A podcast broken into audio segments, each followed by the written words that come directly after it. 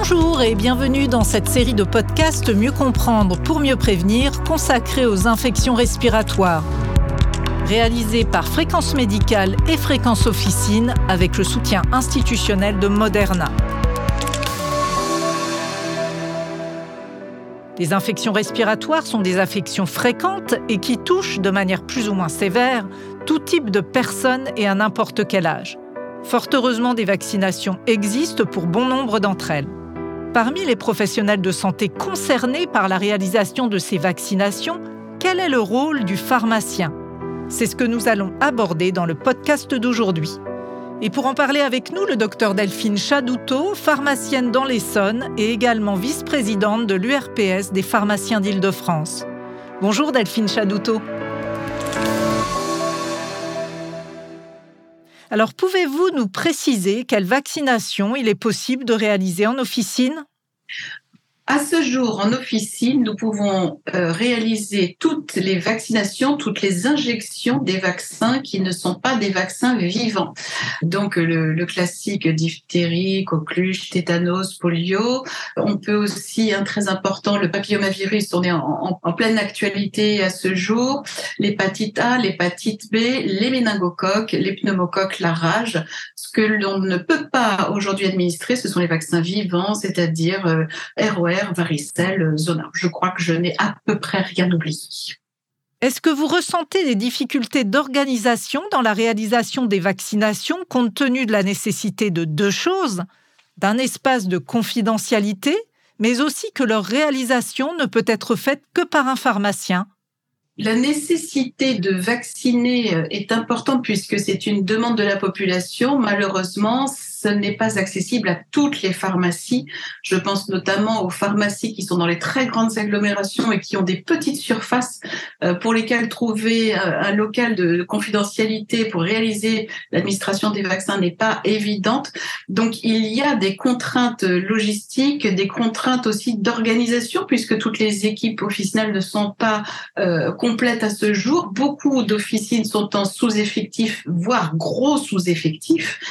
donc c'est un acte qui prend du temps, qui demande de, l'organisation.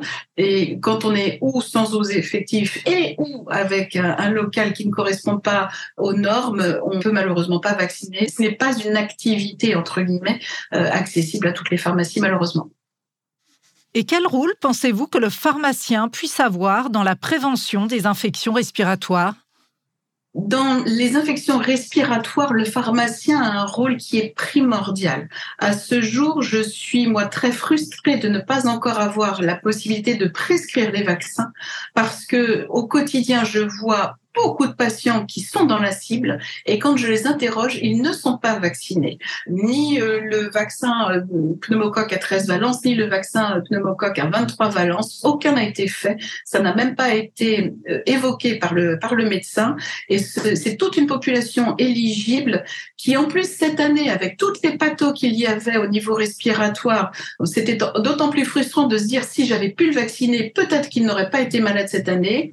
Donc parfois, j'essaye, quand je connais bien le médecin, de l'appeler en lui disant, dis donc, ce serait peut-être bien qu'on fasse, ah bah oui, c'est vrai, tu raison, mais je peux pas toujours me le permettre. On ne peut pas toujours se le permettre, il faut vraiment avoir d'excellentes relations avec, avec le prescripteur.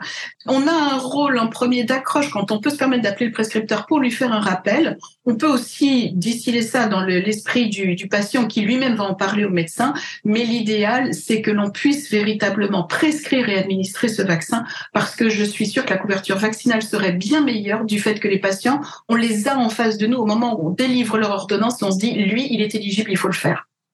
Docteur Chadoutot, merci pour toutes ces réponses. Avez-vous un élément de conclusion à ajouter?